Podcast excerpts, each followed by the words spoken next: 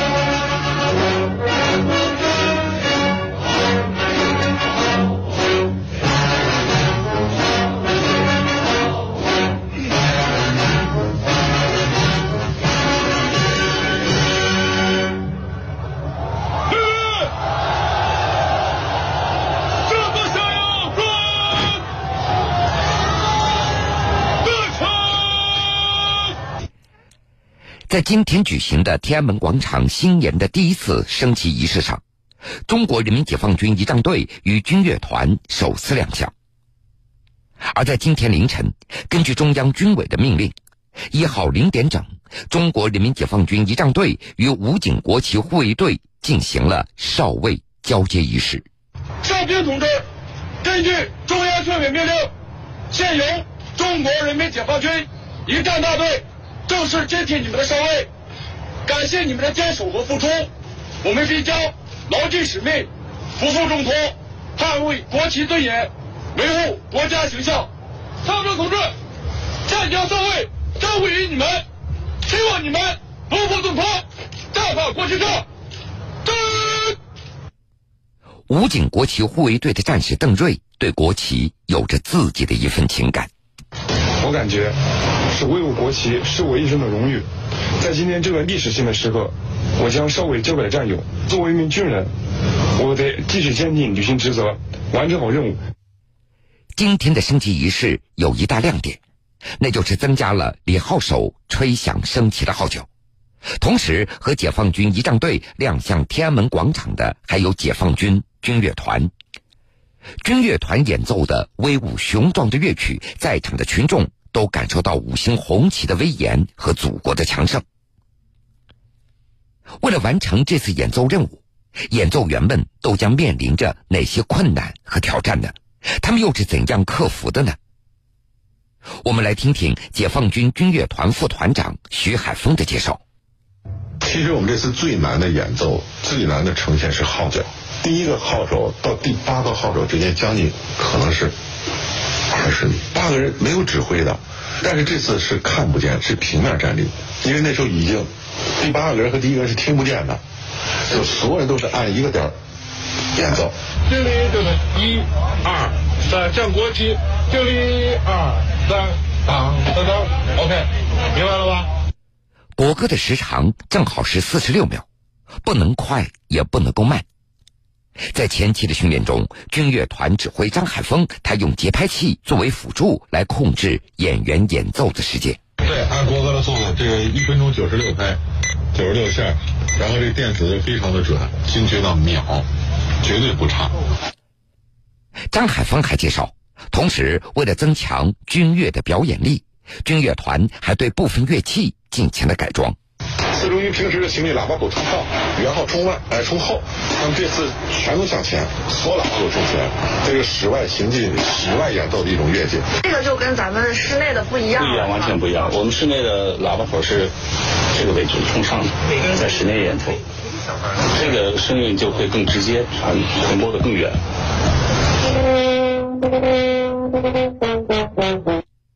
演奏当天，室外的温度已经降到了零度以下了。寒冷的天气给铜管乐器的演奏也就增加了困难。演奏员侯斌，其实我们我们上场的时候站立的时候呢，其实它已已经就凉了，凉了之后，然后呢放到嘴上的时候呢，我们会用嘴用哈气给它加热。演奏员们坚持每天在室外来训练，也克服寒冷天气所带来的影响。就是为了在升旗仪式上呈现出最好军乐的同时，保持严整的军容。解放军军乐团团长邹瑞，其实军乐团呢，我们说它不仅要演奏好，就是要好听，而且要好看。你既是音乐的呈现，内容的呈现，你又是外在形象的呈现，你代表着国家的声音，代表着国家的形象。由解放军担任升旗任务以后，升旗的方案也有所调整。相应增加了阵容，并且增设了一些新的动作，力求庄重大气，彰显威武雄壮。从二零一八年开始，每月第一天的升国旗仪式增加了礼兵环节。解放军仪仗队三十名身穿陆海空礼服的礼兵，在金水桥南侧列队，强化威严庄重的气氛。解放军仪仗队礼兵队标兵方鹏帅。我是升旗任务中礼宾队的队员，我们礼宾队由三十人组成，在号角吹响前，从天安门城楼没有任何口令的情况下，非常庄严的跨过金水桥，在金水桥两侧呈八字形列队，增加了此次任务的仪式感跟庄重感。新的护旗方队由海陆空三军方阵所组成。为了体现气势，每月第一天升旗，国旗护卫队的人数由过去三十六名增加到九十六名，而在平日则由三十六名增加到六十六名。护旗方队齐步从天安门正中央劝门走出，到金水桥南侧的时候变换为正步行进。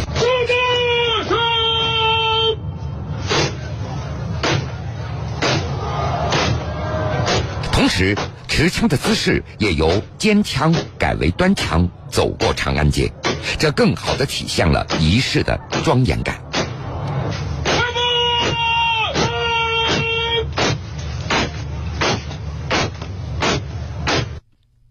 解放军仪仗队护旗方队口令员朱明磊。这一次升旗任务，我们是组成了由旗组、分队长加上陆海空三个军种组成的护旗方阵，跟以往是不一样。同时，我们在行进当中，在动作上也发生了变化。在下金水桥的时候，由原先的拖枪正步，现在转换为端枪正步，加入了枪法。走在国旗手与护旗队中间的分队长，这次也由一名增加到了三名。他们分别身穿陆海空军礼服，佩挂指挥刀，代表全军官兵负责发出升国旗的口令。解放军仪仗队海军分队长郝伟健。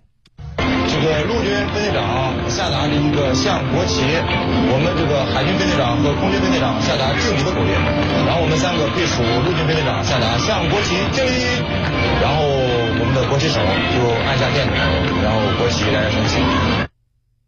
身穿陆军礼服的升旗手，同时也执行升旗和展旗的任务。身穿海军空军礼服的护旗兵握枪行注目礼。为了达到最佳的效果，这每一处细微的改变，队员们也都进行了刻苦的训练。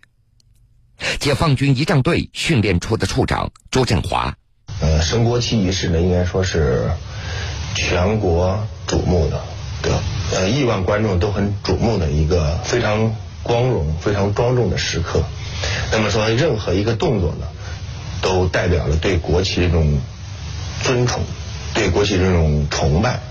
对国旗这种呃敬畏，任何一个细小的动作的差池，都会带来不可避免的这种影响。所以说我们在训练过程中呢，一个是秉持了一贯的传统，另外一个呢加入了我们自己的一些特点，来完成这次任务。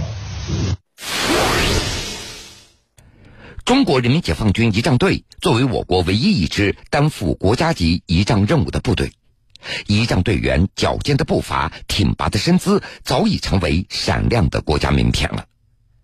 而在每次亮相的背后，仪仗队员们又是如何选拔和训练的呢？中国人民解放军仪仗队，他们主要担负党和国家和军队领导人为外国国家元首、政府首脑、军队高级将领访华时所举行的欢迎仪式的任务。中国人民解放军仪仗队大队长韩杰。成为一名仪仗队员，我们首先是要符合中华人民共和国兵役法的要求。在此基础之上，我们仪仗兵的选拔又有一些特殊的条件。比如说，在身高上，男队员身高要达到一米八零以上，女队员身高要达到一米七三以上，日常表现还要良好。身材还要匀称，五官还要端正。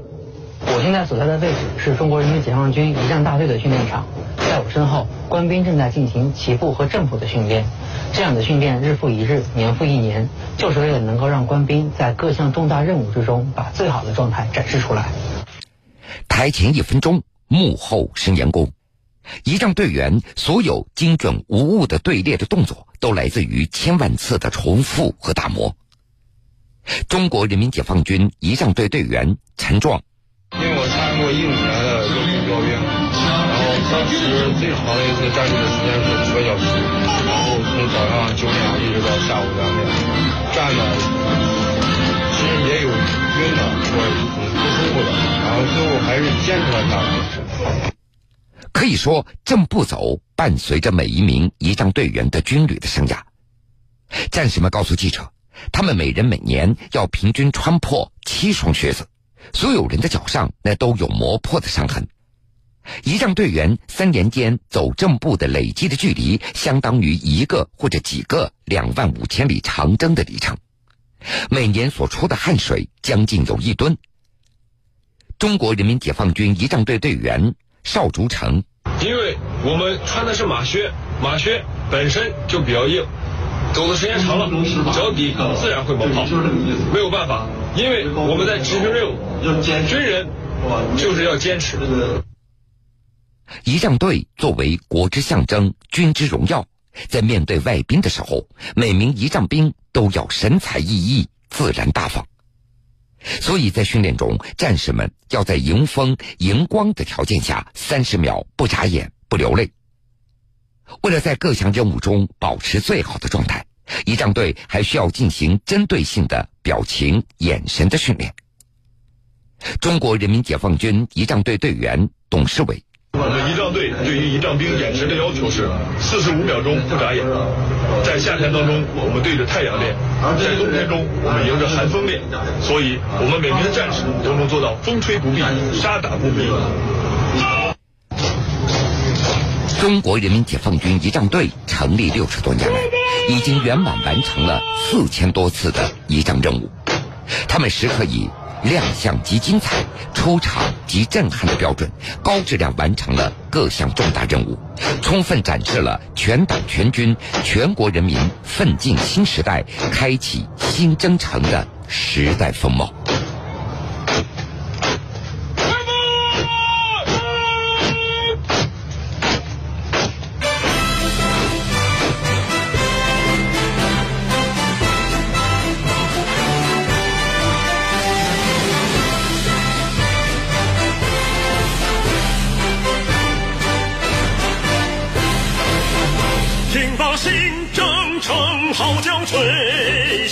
强军目标召唤在前方，我要强，我们就要担当，战旗上。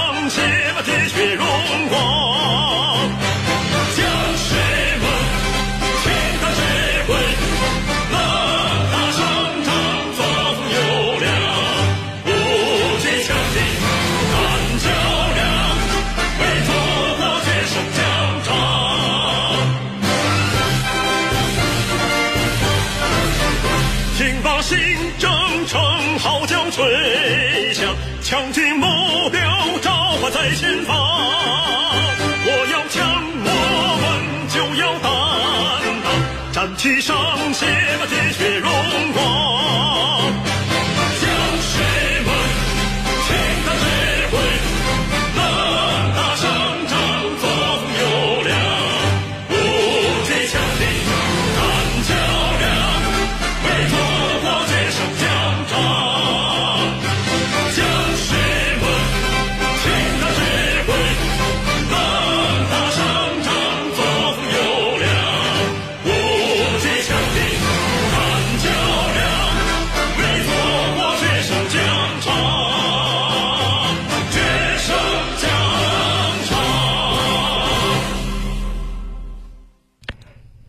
时的最后，让我们再次感受今天早晨七点三十六分，在天安门广场举行的庄严的升国旗仪式。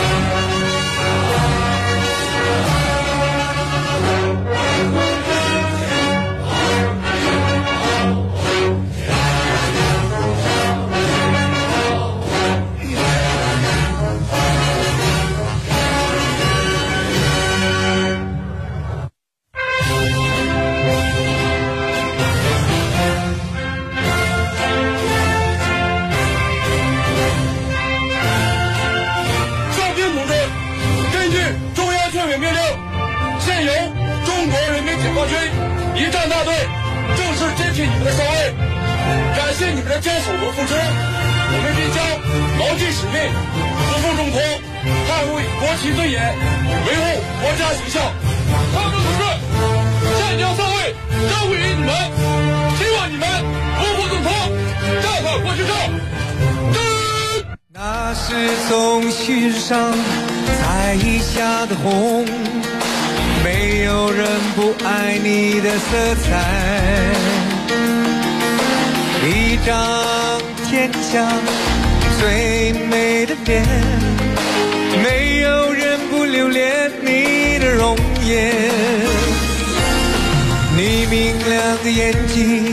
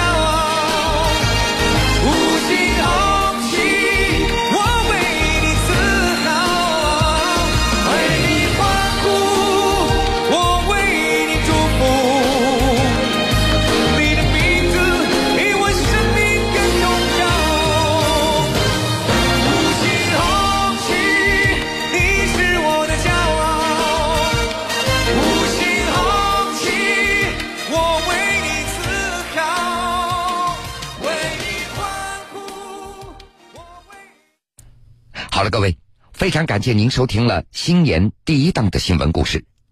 想了解更多新闻，敬请关注我苏客户端和江苏新闻广播官方微信以及微博。今天三天的小长假结束了，明天大家又要投入到新的工作、学习和生活当中了。又要到晚上十点钟了，铁坤在古城南京，祝各位晚安。晚安。